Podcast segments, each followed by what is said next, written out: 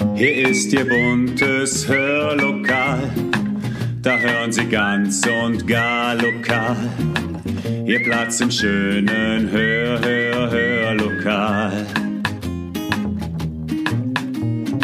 Herzlich willkommen zum Podcast Hörlokal. Unterhaltung aus dem Nassauerland. Diesmal mit unserem fünften Adventskränzchen am Heiligen Abend. Lehnen Sie sich zurück und genießen Sie Marie-Sophie Magnusson, Sabine und Sascha Lukas, Christiane Wolf, Elisabeth Adam, Caroline Müller, Petra Opel Minor, die Lahnpiraten Nassau, der Posaunenchor Nassau und Tonart. Viel Spaß!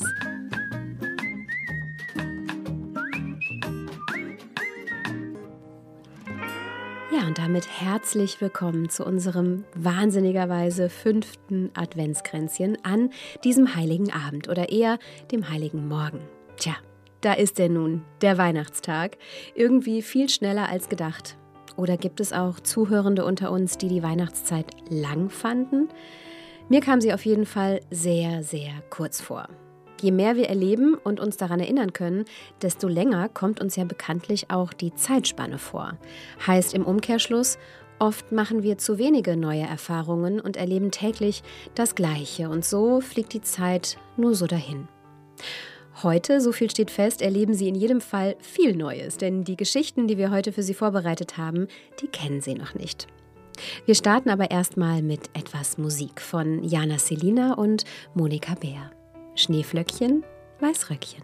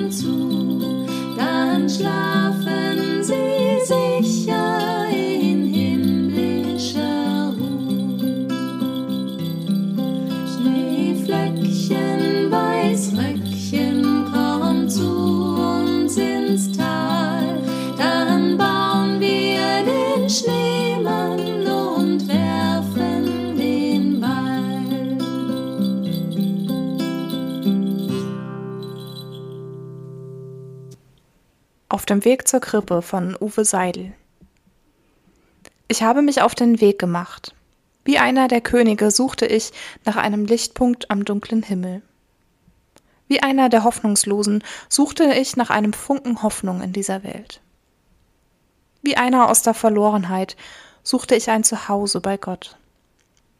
Ich suchte Gott bei den Menschen und fand einen Blick, der mich verstand und fand eine Hand, die mich suchte, und fand einen Arm, der mich umfasste, und fand einen Mund, der zu mir Ja sagte.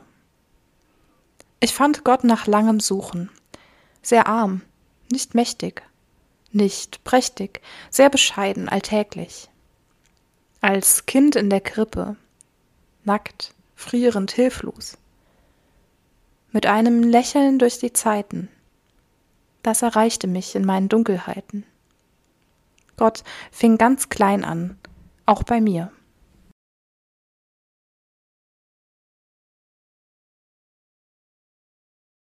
Und das war Marie-Sophie Magnusson. Eine schöne weihnachtliche Einstimmung, oder? Und das geht auch direkt weiter, nämlich mit einer Geschichte von Sascha Lukas, der uns das Wunder vorliest. Schnappen Sie sich Ihren Tee oder Kaffee und los geht's. Das Wunder von Gerhard Eberts. Der Student rief sich noch einmal alles in Erinnerung, was man ihm beim Nikolaus-Verleihdienst eingeprägt hatte. Auf keinen Fall dürft ihr den Kinderschreck machen, hatte man ihnen gesagt.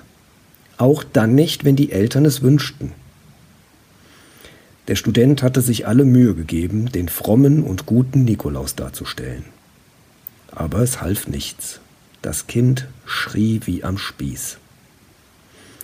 Die Mutter machte eine resignierende Handbewegung und gab dem Studenten ein Zeichen, das Zimmer zu verlassen.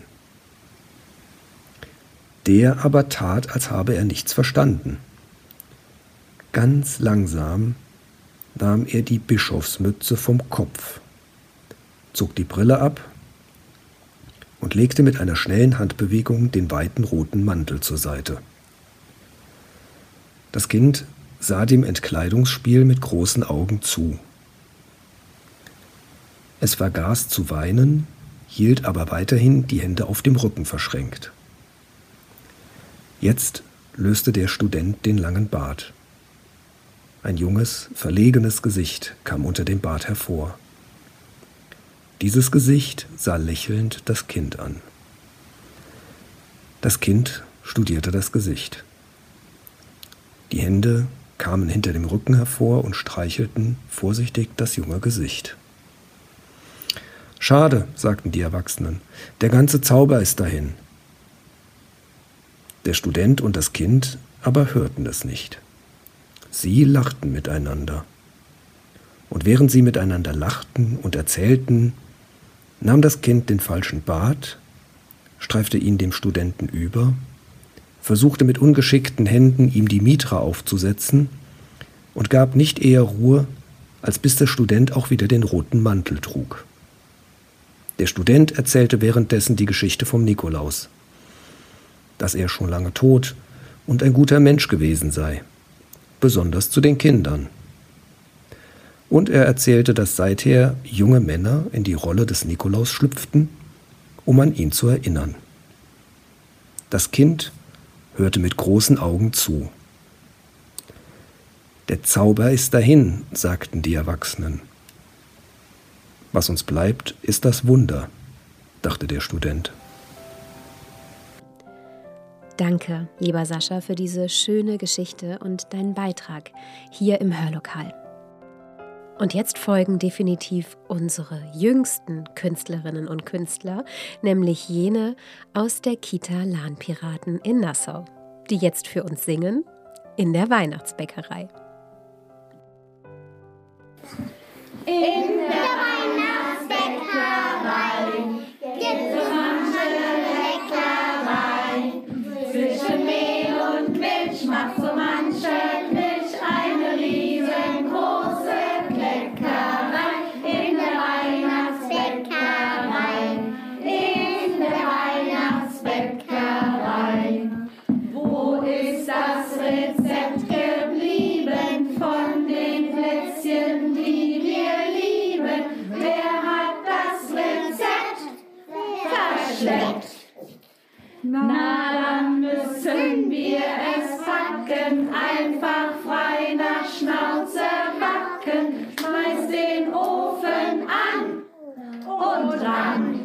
in der Weihnachtsbäckerei.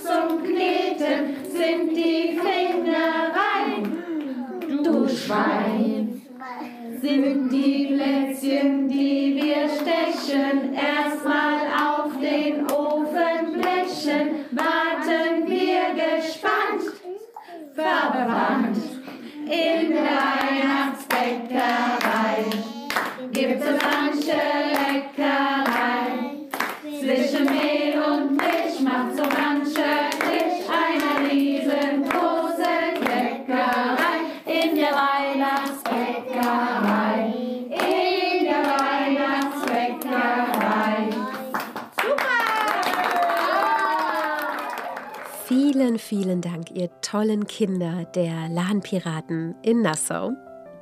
Tja, wir haben eben über Zeit gesprochen und darüber, wie schnell sie vergeht, wenn wir nichts Neues erleben und das Gleiche jeden Tag aufs Neue abspulen. Da kann aber manchmal schon ein Buch Abhilfe schaffen und genau dazu hat Elisabeth Adam wieder einen Buchtipp für uns. Ganz spontane, könnten sogar noch in die Buchhandlung flitzen und das Buch besorgen. Oder sogar zwei, denn Elisabeth Adam hat direkt zwei Empfehlungen für uns. Ohren auf! Früher habe ich mich manchmal, ja, nicht gerade geärgert, aber war verwundert, wenn die Leute kamen und haben gesagt, was gibt's Neues? Sie haben selten gefragt, was gibt's Schönes? Und es muss nicht immer was Neues sein, was man liest. So habe ich nochmal ausgesucht von Elke Heidenreich Männer in Kamelhaarmanteln. Das ist, sind kurze Geschichten über Kleider und Leute, ein bisschen über die Liebe, ein bisschen frech erzählt, wie es ja ihre Art ist. Sie ist eine streitbare Verteidigerin der Lesekultur. Das macht es manchmal so schön, ihr zuzuhören, wenn sie über Bücher spricht. Sie ist auch eine kompromisslose Leserin, verdammt auch manches in der Literatur. Und, aber die Männer in Kamelhaarmanteln, das kann man so richtig schön lesen. Das ist so ein Buch für nebenan legen, ans Bett. Und dann liest man abends noch eine Geschichte und freut sich und äh, hat eigentlich ein bisschen Spaß für die ganze Zeit. Wunderschöne Geschichte, das venezianische Kleid, was sie in Venedig kauft und nie getragen hat, weil es ihr gar nicht gepasst hat. Aber weil es so schön war und so toll, musste es einfach mit. Und das ist so ein bisschen auch ein Zeichen, wie sie über Bücher denkt.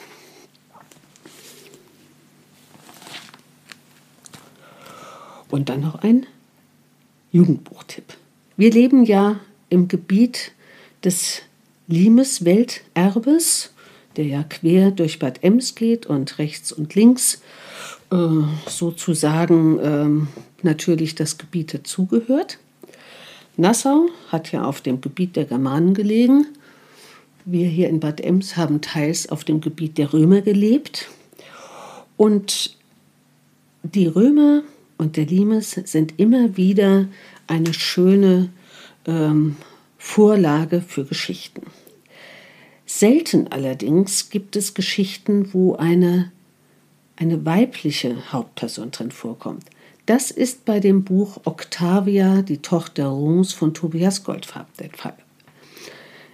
Octavia lebt mit ihrem Vater, der als Legionär dient und nach Germanien verschlagen wurde. Und als Octavia fälschlich eines Verbrechens beschuldigt wird, muss sie fliehen und sucht Schutz ausgerechnet bei den Germanen. Sie schafft es, sich ihrem Vater und auch ihrer neuen Freundin zu retten, und am Anhang werden die lateinischen Begriffe und die historischen Figuren erzählt. Auch die Schlacht des Arminius kommt da drin vor, die ja für Rom ganz schlecht ausgegangen ist. Es ist schönes Lesefutter für Kinder ab 10 und meine Großnichte war begeistert und wartet auf den zweiten Band, der im März nächsten Jahres erscheinen soll.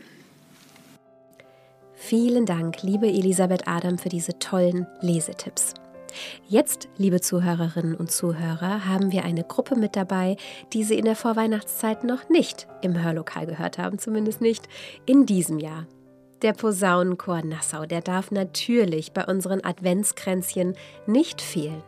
Und deshalb hören wir ihn jetzt mit Rudolph the Red-Nosed Reindeer.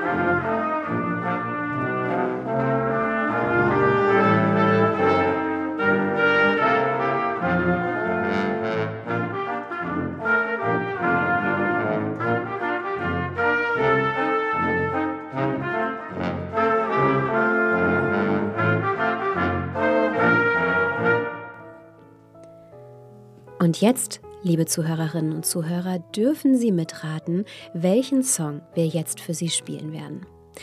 Es ist eines der bekanntesten Weihnachtslieder der Welt und gilt als Inbegriff des Weihnachtsbrauchtums, zumindest hier im deutschen Sprachraum. Es wurde am tatsächlich 24. Dezember 1818, also vor 204 Jahren, in der römisch-katholischen Kirche St. Nikola in Oberndorf bei Salzburg zum ersten Mal gespielt. Dort steht übrigens auch die Stille Nacht Kapelle. Die Melodie, die kommt von Franz Xaver Gruber und der Text von Josef Mohr. Seither ist der deutsche Liedtext weltweit in 320 Sprachen und sogar Dialekte übersetzt und gesungen worden. Und im Jahre 2011 wurde das Lied von der UNESCO auf Antrag als immaterielles Kulturerbe in Österreich anerkannt. Wir hören von Tonart Stille Nacht, Heilige Nacht.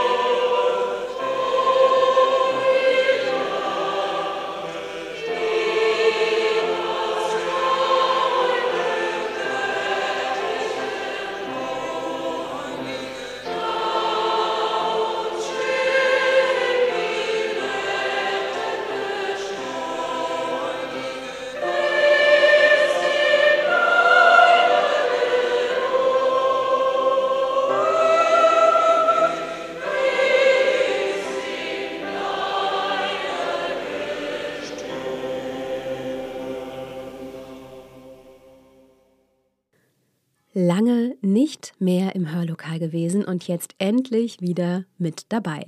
Christiane Wolf. Mit ihrer so unglaublich angenehmen Stimme erzählt sie uns heute von einer wirklich sonderlichen Begebenheit, nämlich einem Streit ihrer Adventskerzen. Eine Geschichte von Elke Bräunling. Viel Spaß! Auch Kerzen können streiten und einander böse Worte zuwerfen. Ich habe es genau gehört, als ich mich an einem tristen Spätnachmittag im November für ein halbes Stündchen in meinen Sessel kuschelte, die Ruhe genoss und einfach einmal nichts tat. Zuvor hatte ich im Wald Tannenzweige geholt und sie zu einem großen Adventskranz gebunden. Als Schmuck habe ich kleine gelbrote Äpfelchen in das Tannengrün gesteckt und natürlich Kerzen.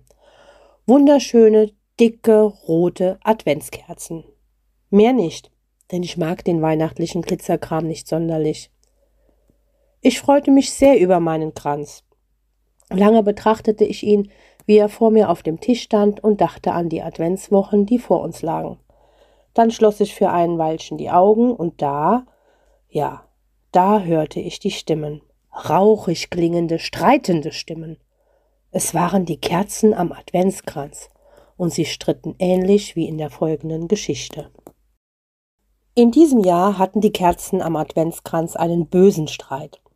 Jede nämlich wollte ihr Licht für das Weihnachtsfest aufsparen.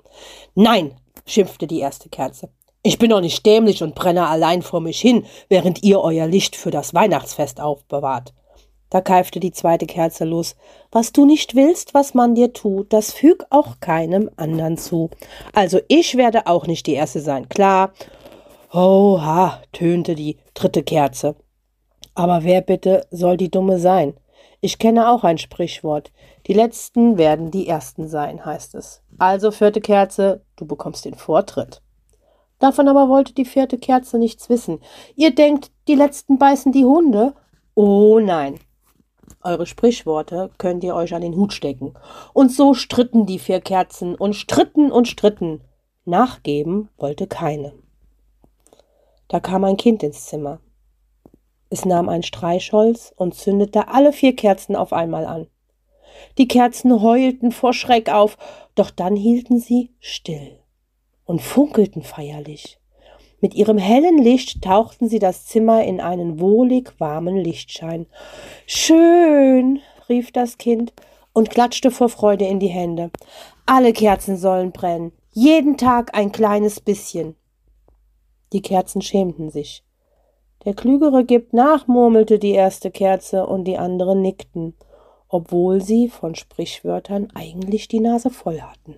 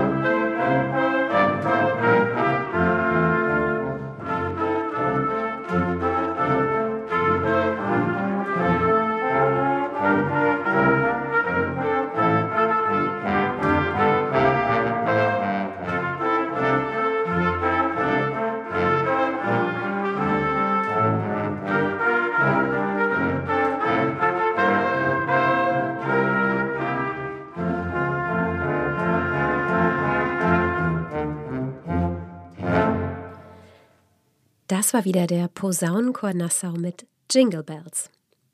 Und auch jetzt haben wir wieder eine neue Stimme im Hörlokal für Sie, nämlich die von Petra Opel-Minor aus Singhofen, die schon seit vielen Jahren bei den ambulanten Hospizdiensten Rhein-Lahn aktiv ist und schon viele Jahre ein Ohr hat für die wirklich besonderen Geschichten, die das Leben schreibt. Und solche Geschichten schreibt sie zur Erinnerung auf. Eigentlich für sich, aber heute auch für uns eine Geschichte, die sie selbst zugetragen bekommen hat und die gerade zur Weihnachtszeit besonders gut passt. Viel Spaß beim Zuhören. Dezembermorgen. Schwer schiebt sie das alte Fahrrad durch die Straßen der Stadt an diesem kalten Dezembermorgen. Du musst gut auf dich achten, auf euch, sagte der Arzt bei der Untersuchung. Dein Kind, es wird bald kommen. Keine Anstrengung.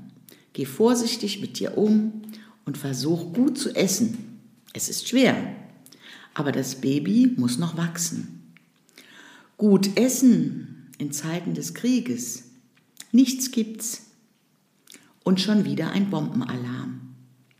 Sie drückt sich an die enge Hauswand und Tränen laufen über, die, über das zarte Gesicht der jungen Frau.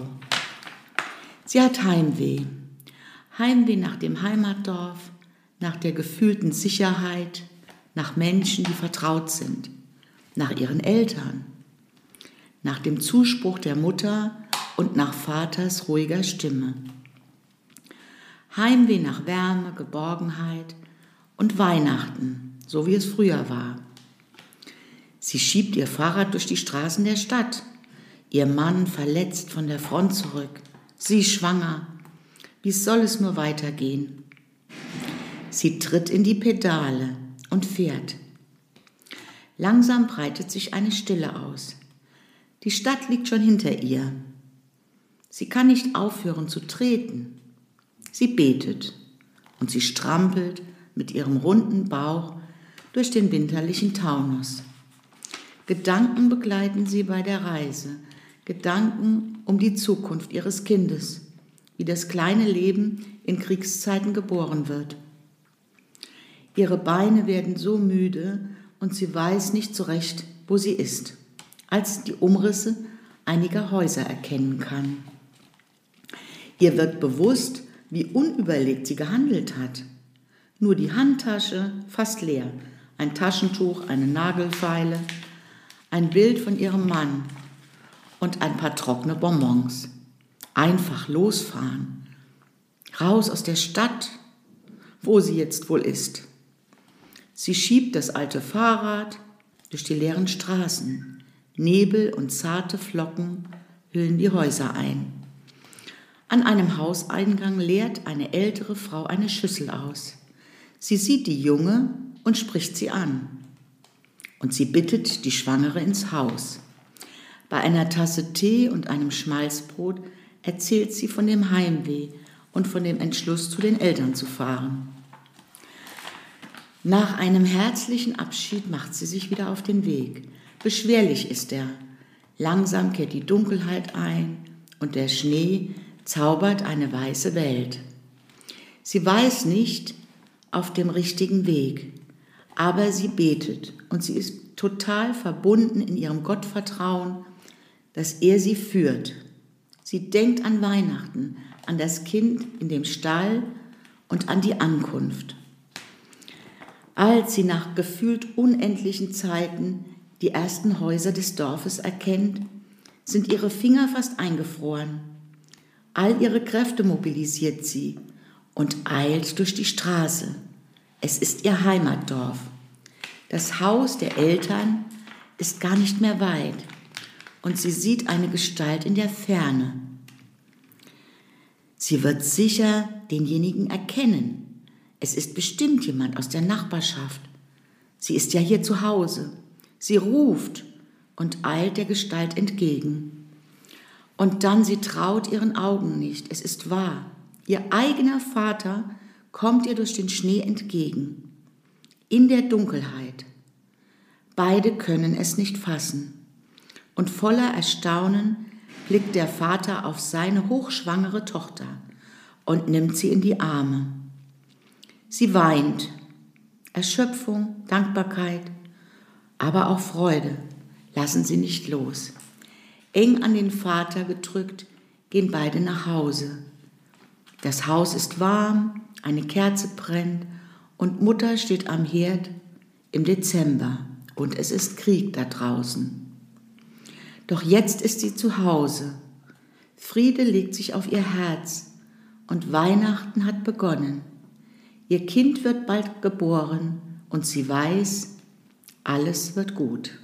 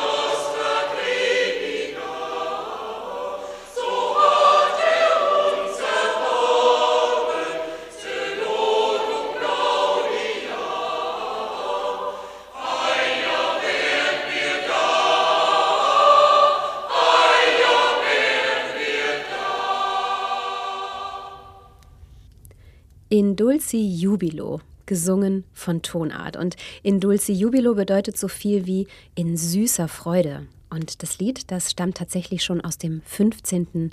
Jahrhundert. Ja, und in süßer Freude sind wir nun auch vor der Geschichte, die uns jetzt Sabine Lukas vorliest. Und sie trägt, wie passend, den Titel Freude. Freude von Hannah Buiting. Er ist mein Sitznachbar im ICE. Raphael aus Venezuela. Während der Fahrt kommen wir ins Gespräch. Wir unterhalten uns auf Englisch, erzählen einander, wohin wir unterwegs sind, was wir so machen im Leben, stellen fest, dass wir gleich alt sind. Es ist ein lockeres Gespräch, ungezwungen, eine kleine Zugbekanntschaft, wie man sie manchmal macht. Wenn wir aussteigen, wird wohl jeder von uns wieder seine eigenen Wege gehen. Jetzt aber teilen wir dieselbe Strecke. Der Zug verlässt gerade den Hauptbahnhof von Hannover, als unsere Unterhaltung abrupt abbricht. Raphael springt so plötzlich von seinem Sitz auf, dass ich zusammenzucke und auch andere Fahrgäste auf ihn aufmerksam werden. Raphael strahlt übers ganze Gesicht, wirkt ganz außer sich, deutet mit dem Finger nach draußen und ruft Snow, look at this, Snow. Schnee, guck dir das an, Schnee. Mein Blick folgt seinem Finger. Er hat recht. Weiße Flocken fallen vom dezembergrauen Himmel. Wenige nur. Eher Flöckchen als Flocken. Sie bleiben nicht einmal liegen. Und doch, es stimmt. Es schneit. Ich muss lächeln. Das erste Mal in diesem Jahr, sage ich auf Englisch. Raphael nickt langsam. Er kann den Blick kaum vom Fenster abwenden. Es sieht so aus, als würden Tränen in seinen Augen glitzern. Das erste Mal in diesem Leben, sagt er.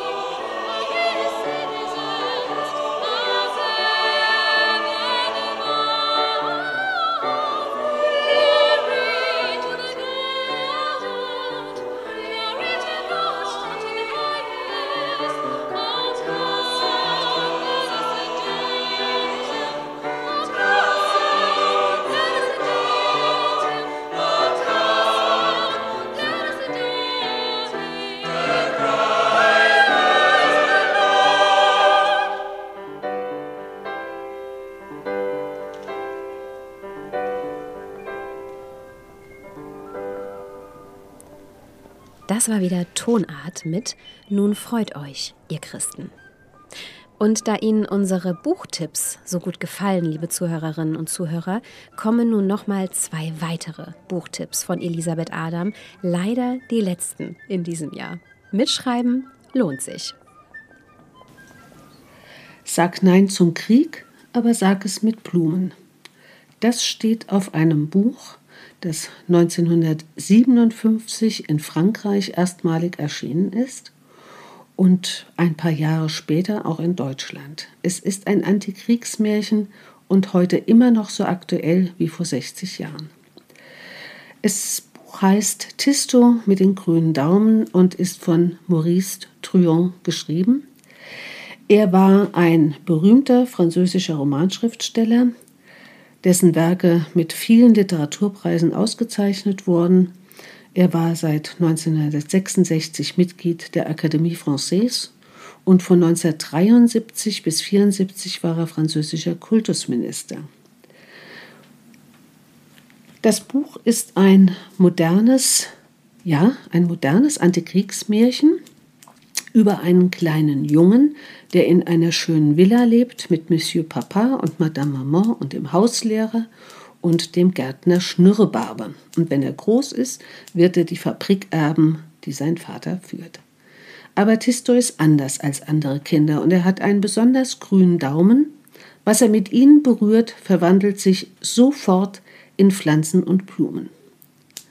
Als sein Hauslehrer ihm das Krankenhaus zeigt, einen tristen grauen Bau, ist Tisto der Meinung, dass dort Menschen nicht gesund werden können, weil es dort keine Blumen gibt und so verwandelt er das Haus heimlich über Nacht in eine blühende Oase, unterstützt von dem alten Gärtner der Familie, der die besondere Gabe des kleinen Jungens sofort entdeckt hat.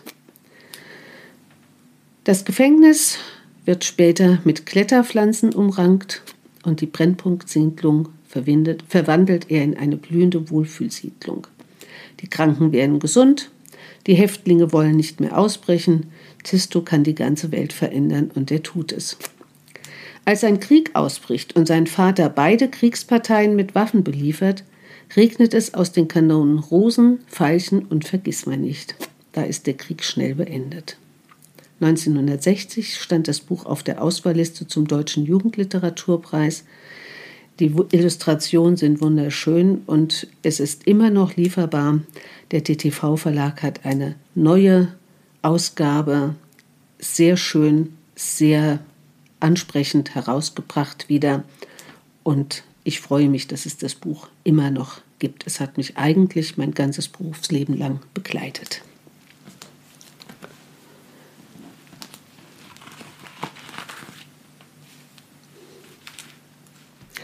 Und dann noch der Buchtipp für Erwachsene ist ein Buch von Susanne Abel und heißt Stay Away from Gretchen, eine unmögliche Liebe. Es beginnt damit, dass die 84-jährige Greta sich bei einem heftigen Gewitter in ihr Auto setzt, um zu ihrem Sohn zu fahren, der als Kind immer Angst vor Gewittern hatte. Und wegen einer Umleitung ist sie irritiert und strandet vier Stunden später desorientiert mit leerem Tank hinter Aschaffenburg. Als Zuhause gibt sie preußisch Elau ein. Der Sohn, ein bekannter und vollbeschäftigter Fernsehmoderator, holt sie dort ab und ist von der Demenz seiner Mutter überrascht und überfordert. In Rückblicken wird das Leben der Mutter erzählt, von dem der Sohn keine Ahnung hat. Aufgewachsen in preußisch-Elau, flieht sie 1945 mit Mutter, Schwester und Großeltern nach Heidelberg zu Verwandten, Ihr Leben und ihre Überzeugungen sind aus den Fugen geraten. Aber unterkriegen lässt sie sich nicht. Sie erlebt dort die amerikanische Besatzung, organisiert für ihre Familie Lebensmittel und freundet sich mit einem farbigen Besatzungssoldaten an. Dadurch erlebt sie die Rassendiskriminierung in der amerikanischen Armee hautnah. Sie wird schwanger und hat nicht nur ihre Familie, sondern auch die Gesellschaft gegen sich. Als der Vater des Kindes nach Amerika zurück muss, ist Greta allein. Das Kind wird ihr weggenommen und ohne ihre Einwilligung zur Adoption nach Amerika freigegeben. All diese Ereignisse hat sie in ihrem späteren Leben verdrängt. Auch ihr Sohn weiß nichts von einer Halbschwester. Mit der Demenz kommen bruchstückweise Kretas Erinnerungen zurück. Das Buch beschreibt ein Stück Nachkriegsgeschichte, die wenig thematisiert wurde und geht unter die Haut. Es gibt inzwischen eine Fortsetzung, die heißt, was ich nie gesagt habe, Gretchens Schicksalsfamilie.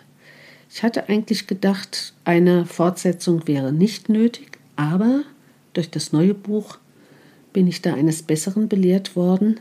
Diesmal steht im Mittelpunkt Konrad Monderath, der Mann von Greta, der Arzt geworden ist.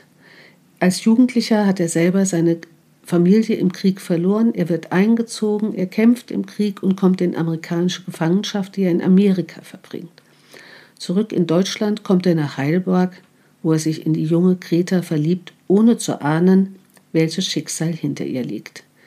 Die beiden heiraten, Konrad wird Frauenarzt und die beiden ziehen nach Köln. Dort macht Konrad mit dem wiedergefundenen Halbbruder seines Vaters eine Praxis auf.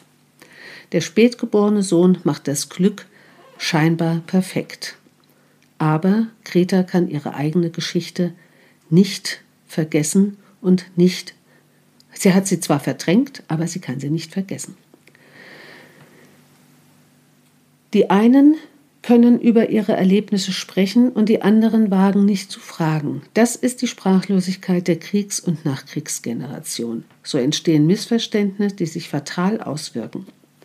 Und ich fand beide Bücher ausgesprochen lebenswert und es soll noch eine dritte Fortsetzung geben, die noch nicht erschienen ist. Ein Weihnachtspsalm von Hans-Dieter Hüsch. Ich setze auf die Liebe, das ist das Thema, den Hass aus der Welt zu entfernen. Bis wir bereit sind zu lernen, dass Macht, Gewalt, Rache und Sieg nichts anderes bedeuten als ewiger Krieg. Auf Erden und dann auf den Sternen. Ich setze auf die Liebe, wenn Sturm mich in die Knie zwingt und Angst meinen Schläfen buchstabiert, ein dunkler Abend mir die Sinne trübt, ein Freund im anderen Lager singt, ein junger Mensch den Kopf verliert, ein alter Mensch den Abschied übt. Ich setze auf die Liebe. Das ist das Thema, den Hass aus der Welt zu vertreiben, ihn immer neu zu beschreiben. Die einen sagen, es läge am Geld, die anderen sagen, es wäre die Welt. Sie läge in den falschen Händen. Jeder weiß besser, woran es liegt, doch es hat noch keiner den Hass besiegt, ohne ihn selbst zu beenden. Er kann mir sagen, was er will, und kann mir singen, wie er es meint, und mir erklären, was er muss, und mir begründen, wie er es braucht. Ich setze auf die Liebe. Schluss.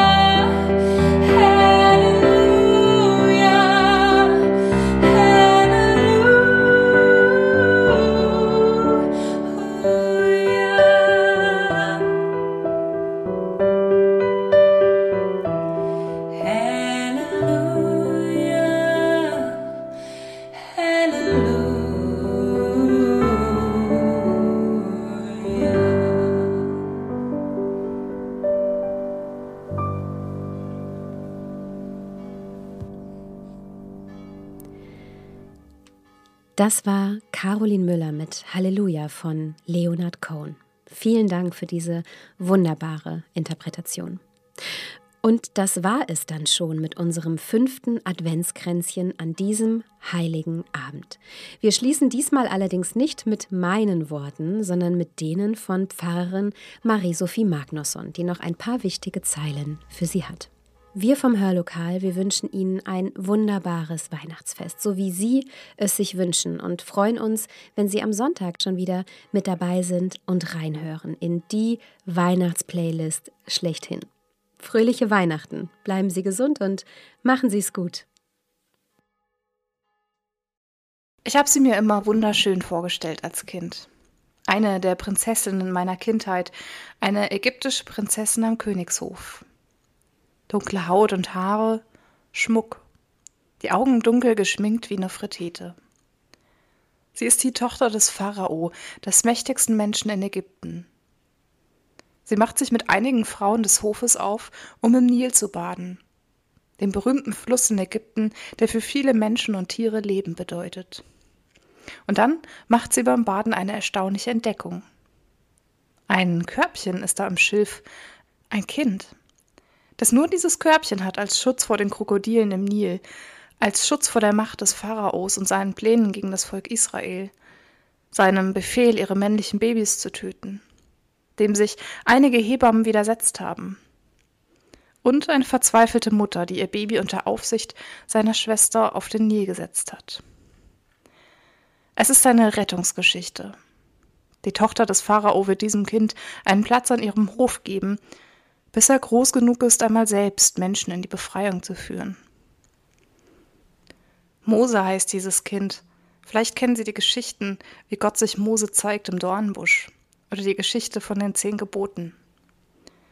Hier wird seine Kindheitsgeschichte erzählt und es ist ein gefährdetes und ein gerettetes Leben. Gott rettet hier, indem er sich erstmal retten lässt. In den Weihnachtstagen wird uns wieder ein Kind begegnen.